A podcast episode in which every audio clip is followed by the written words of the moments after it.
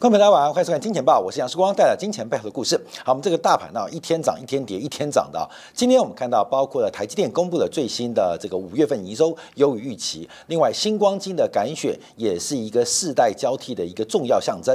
公司治理在台湾又出现一个新的一个台阶跟变化。但我们特别观察啊，昨天美国股市大幅反弹，而国债也在跟着走高，主要原因就是初领失业金的人数出现了一个重要的突破讯号。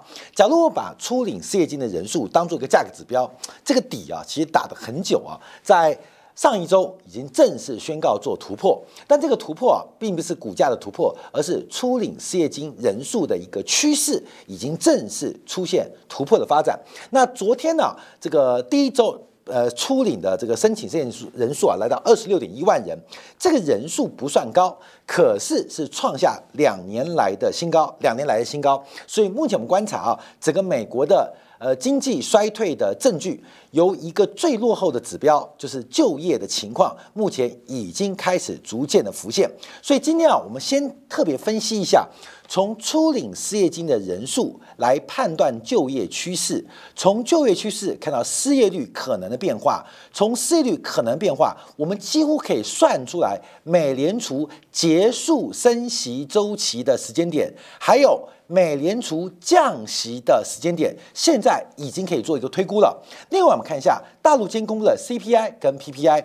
那我们在今天的节目分享当中啊，其实从国家统计局的 PMI，呃的 PPI 细项，几乎可以百分之百抓到入股的买点，所以。今天公布的 CPI 跟 PPI 对于入股的投资机会，我们在今天节目当中要做一个说明。好，那另外我们第三个要观察就是美国的库存数据啊，因为美国的批发库存领先公布，那目前从美国的去库存的一个周期观察，跟中国一样。同样碰到去库存的障碍，那这个就会呼应到美国的就业市场开始出现了降温的变化。好，所以我们今天啊，先从处理失业金的人数来预估整个通胀。预估失业率来预估美联储的货币决策。好，我们在这几天啊，其实就已经呃跟大家报告了，从几个就业数据的领先指标，美国的就业市场已经转弱。前几天我们特别从非农跟失业率啊，不请就礼拜一啊，特别来分析啊，从。每周的平均工时，这作为就业市场的领先指标，作为劳动市场的产能利用率的指标，目前已经出现明显降温。在这一次的周期当中，我们看在二零二一年前年一月份。当时是美国劳动市场最紧张的时刻，平均的每周工时来到了三十五小时，这已经来到了法定的最上限，所以不可能更高，不可能更高。那随着二零二一、二零二二到二零二三年。这个平均每周工时的下滑，它作为劳动市场劳动力的产能利用率，它已经出现转弱变化。那目前我们观察，因为随着每周工时回到了过去常态，会不会进一步破底？在一旦每周工时进一步降低，哎，也不会太低啊，因为假如更低的话，就会开始裁员。啊，不可能请一堆永员呐在上班，每天不工作，那这个不是什么幸福假、圆梦假、无薪假，就会直接开始做裁员。所以我们在礼拜一就提到，美国就业市场已经出现了放缓的一个讯号跟证据，这我们要做一个观察。那这个当中啊，就看到了失业率，因为我们要做一个假设哦，按照美国公布的失业率啊，从四月份的百分之三点四到五月份的百分之三点七，这是最最快的一个反弹哦。美国的自然失业率，我们目前估计是百分之五点五，这是一个均衡值。这均衡值，按照每个月零点三 percent 失业率的反弹，这是最悲观的情况之下，大概还要六个月，还要六个月，美国的失业率才会接近自然失业率。来到自然失业率，基本上美联储的紧缩的周期就会接近尾声。所以，我们从过去经验也好，从现在数据观察，现在加六个月，最悲观的情况，在今年的十一月份才会结束整个货币的紧缩周期。那何时进入宽松周期？我们就要从其他几个指标做观察。第一个，我们从再看这个指标，这是从这个 ISM 的制造业的呃这个雇佣指数啊，非制造业的雇佣指数，因为美国百分之八十的人啊是在服务业上班呢。从 ISM 非制造业的这个聘雇指数做观察，从观察，哎，来看看一下，因为前面几次的一个周期啊，都会出现一个大概来到百分之四十五的一个水平啊。那目前是在百分之四十九点二，百分之四十九点二。现在这个呃 ISM 的服务业的雇佣指数啊是四十九点二。那按照目前下滑的速度，大概要八个月的时间才会来到四十五以下的水平，而且这需要经济大幅度的萧条跟衰退啊。那有没有这种可能？所以我们刚刚提到，从失业率目前第一个月反弹的增速，用最悲观估计，悲观就是美国劳动市场降温速度很快啊，很悲观，大概六个月。只要从 ISM 的服务业的领先指标。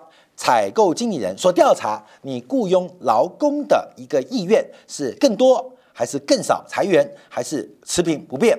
那大概需要八个月。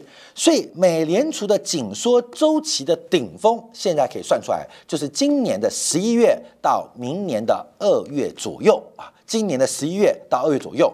好，在顶峰之前，代表美联储的 QT 跟升息应该会继续。会持续，没有可能有降息的机会，没有可能降息机会。所以到了明年第一季之后，就要观察美国经济下滑的速度，才会发生宽松周期。所以整个降息啊，应该看起来会在明年的明年的下半年，也就是一年之后，也就是一年之后。那市场目前的定价，从直率曲线的。呃，这个倒挂还有股市的估值似乎定价过早啊，定义过早，这个风险仍然是存在的。好，我们再从个指标观察，就是我们之前提到的贝弗里曲线，从职缺跟失业率的关系，从职缺跟失业率关系，只要从职缺跟失业率的关系啊，美国劳动市场转为呃饱和，开始进入衰退到萧条，那可能维持会更久。维持会更久，所以目前整个观察啊，我们从这个美国的就业市场来做一个判断，来预估美国就业稳定的情况，来预估从就业市场所得跟这个消费者物价指数的关系。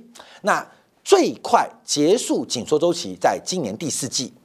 那启动降息周期应该在明年的下半年，所以目前我们看到这个从初领失业金的形态出现重大突破，美国的过热的劳动市场终于可以确认已经开始降温。那一旦降温，一旦降温，那就会降温很久。我们现在关心的是降温的速度有多快，会决定美联储的决策。那降温速度多快？那会改变直率曲线的一个发展，就是我们提到的经济衰退的时刻即将会到来啊！这是目前我们做的观察。好，第二个我们要马上看一下啊，这个呃，这个中国今天公布的最新的五月份的消费者物价指数，消费者物价指数。那今天报告中心，我们先分析啊，但有个非常重要重点，就是我们想知道大陆股市的买点。中国股市的买点在什么地方？等一下，我们有个非常重要的指标，而且是公开资讯，你可以高度来进行追踪，掌握入股投资机会。你可能是大陆的观众，你买大陆股市，还是海外观众要买大陆 ETF 或基金，这个指标可能非常受用。好，在分析指标之前，我们先把这个格局跟系统啊来进行分析。那公布出来的 CPI 月增率是百分之零点二。啊，年增率年增率是百分之零点二，那上一个月啊，上月是百分之零点一啊，百分之零点一，所以目前出现些许的反弹，些许反弹，但这个反弹呢，其实没有用，为什么？因为受到去年高基期的变化，高基期的变化，所以事实上。大陆目前还是进入一个物价通缩的环境，从整个新涨价的影响仍然是负拖累，大概有负零点三个百分点。那其中特别观察啊，从月增率，月增率就是五月跟四月相比啊，是下滑了零点二 percent，是下滑零点二 percent。那下滑零点二 percent，比四月份跟三月比。下滑零点一 percent，又扩大了一倍啊，扩大了零点一个百分点啊。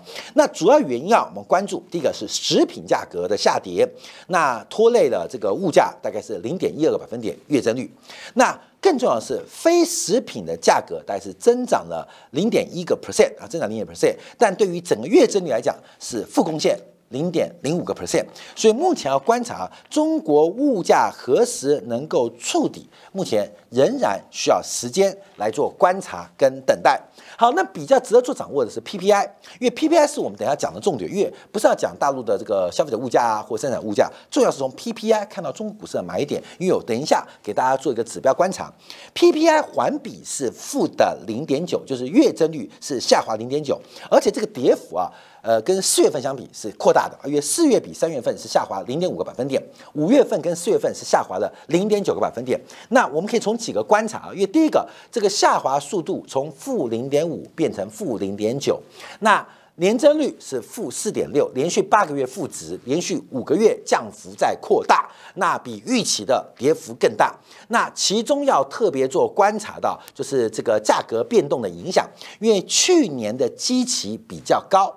给今年的下跌压力带来了拖累，带来拖累，所以我们叫翘尾因素啊，就是去年高基情的因素导致 PPI 大陆的生产者物价出现了负二点八个百分点下滑。可是从目前扣掉基情因素，新涨价的影响仍然为负。负的一点八个百分点，百分点，所以这两个加起来就是负的四点六个百分点。那从生产资料跟生活资料观察，都有出现跌幅扩大的一个现象。所以目前大陆的景气跟经济是应该来讲是非常非常严重的一个萧条的局面了。好，那我们从细项做观察，就会看到很多的项目啊，目前从四十大工业的项目当中，大概有三分之二。价格仍然是走低跟下滑的。那我们要观察到几个面向。第一个，CPI 跟 PPI 的剪刀差，因为对于厂商来讲，消费者物价就是我的出厂价格。消费者物价是消费者面对的消费物价嘛？那这物价怎么来的？这物价是我买啊买呃一个蛋啊五块钱。那对于养鸡的人讲。就是卖蛋卖一颗五块钱，所以 CPI 就是可以当做厂商的呃这个平均售价，PPI 叫做生产者物价嘛，所以 PPI 就是厂商的成本，所以 CPI 跟 PPI 剪刀差扩大，尤其是 PPI 的跌幅大于 CPI，对于修补企业的损益表，对于企业修补利润是有帮助的。啊，因为你成本下滑的速度比你售价下滑速度来得慢。当然啊，从长期的趋势跟循环观察，PPI 是快线，CPI 是慢线。因为这个商品市场啊，受到期货金融市场影响，它的波动幅度比较大。而消费者物价，因为参与者众多，以全社会做观察，它是个完全竞争市场，所以它的波幅会比较小。可在这个扩大、缩小、放大、扩大、缩小的过程中叫剪刀差，所以从剪刀差的角度，我们可以看到，这个目前目前虽然 PPI、CPI 都是往下，这个对于企业的利润的推升力道是不足的，是不足的。可是可以修复损益表，可以修复损益表，但修复损益表，因为它是同步往下，CPI 跟 PPI 往下，所以是不利于去库存。不利于去库存，所以这个目前大陆的景气啊变化萧条，仍然要保守来做一个观察。但我们这边要提供大家一个掌握，因为股价股价常常是经济的橱窗，是领先指标。到底这个 CPI 跟 PPI 的剪刀差会如何扩大？什么时候会见到一个转折点？我们从几个角度做掌握。第一个，我们从这个是国金证券所做的研究啊，这个 PPI、CPI 还有包括剪刀差。CPI 是橘色线，就是消费者物价。PPI 是蓝色线，就是生产者物价，就是厂商以企业利润，因为我们买股票就是当企业股东嘛，所以我们的视角用企业的角度出发，就会看到售价跟成本。那 PPI 减 CPI 就是利润啊，利润。那现在要观察，因为 PPI 跟 CPI 的剪刀差能不能出现一个转折啊，出现一个转变，对于企业利润修复产生一个正向的注意，这就是我们要观察要摸底喽。那怎么摸底？怎么摸底？当然是先摸 PPI 嘛，因为 PPI 是快线，CPI 是慢线。PPI 触底的反弹，将会带动整个景气周期的转折确认。所以这边就有一个很重要的指标，就是大陆国家统计局官方所公布的制造业 PMI，其中有个分项。就是主要的原材料的购进价格指数，这可以作为 PPI 的领先指标，可以做 PPI 领先指标。而更重要的是，竟然它是 PPI 的领先指标，企业利润转折领先指标，股市是经济的橱窗，具有价格发现、景气发现的能力。所以两个都是领先指标，那我们就要做对比了啊，做对比了。第一个，我们观察到底是要看 PPI，还是要看中国官方制造业的采购经验指数？这是从本世纪以来。假如我们做对比，蓝色线是 PPI 的年增率，PPI 的年增率。那我们先抓低点了，因为现在大陆股市在创底破底嘛，人民币在贬值，所以我们看 PPI 的低点。假如你去买进大陆股市，我们以沪深三百为例。就是 S M 五百了，美国 S M 五以沪三百为例会发生什么事情？上次啊，这个 P P I 低点是二零零九年七月，二零零九年七月。假如你在 P P I 见底反弹啊，反弹了，转折，你会买在三千七百六十五点。你知道买完之后会怎样吗？会套五年，会套五年。要五年之后才解套啊！这个 PPI 这是二零零九年七月的那次经验，那第二次就不一样了。二零一五年八月，二零五八年会买在二九五二，二九五二成为什么样的一个价格位置啊？二九五二是后来到现在为止，过去沪深三百八年的地板价，有回撤过另外两次，可是从来没跌破，就是二九五二。假如你是看到 PPI 来到低点转折。跳进去买大陆股市，你会买到地板价，有没有赚钱还不一定，可是会买到一个最低的价格。那另外一次是二零二零年的五月，二零二零五年是三八零零，那这一次就是波段的起涨点，所以我们看 PPI 来摸底，一个会买在逃命坡或反弹坡的高点。一个是买在地板价，一个是买在起涨点，这个有奖跟没奖是一样的，你知道吗？那到底买不买？好，所以这个指标我们简单做观察，它就没有太大意义。好，所以我们要用另外一个指标，因为 PPI 它有个领先指标，就是国家统计局所公布的官方官方统计局啊，制造业的主要原材料的购进价格，用这个指标来回测，就会发生非常特别的事情哦。第一个，在今年这世纪出的第一个低点呢，是二零零八年十一月啊，大家就知道了，那就是超级低点嘛，一六零六，一六零六，不是低的问题，是一旦国家统计局公布的主要原材料购进分项指数见到低点转折，它是波段的起涨点。那另外一次大家看到的是二零一三年的四月，就这个位置，二零一三年四月你去买它的话，会买在二四一六。二四一六会不会涨？会，大家等很久。为什么？因为观众注意哦，因为这一段呢，国家统计局的这个主要原材料的供给指数横盘很久，横盘很久。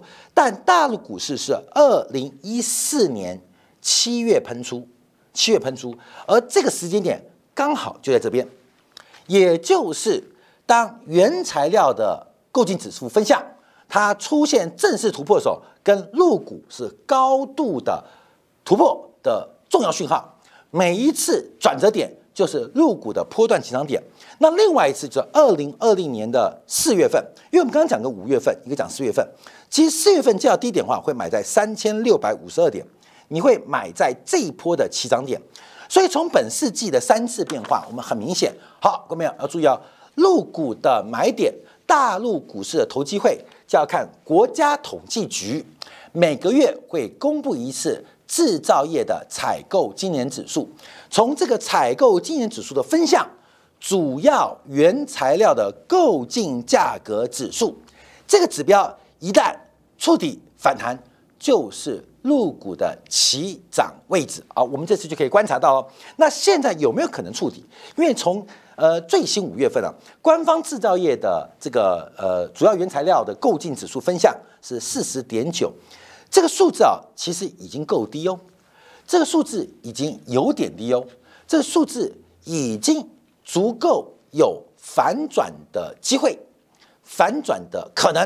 所以我们要特别观察，在不急啦，因为还有六月份嘛，六月份会公布啊，会公布六月的有初值啊，还有七月份啊，在等啊。关门月，因为每一次只要你确认一个转折点，你不会买错，只是买慢。所以可以特别做观察留意。这就回想到我们去年第四季提到了大陆的投资机会，在第二季末经过这样折腾跟转折，感觉大陆市场的机会会不会慢慢靠近？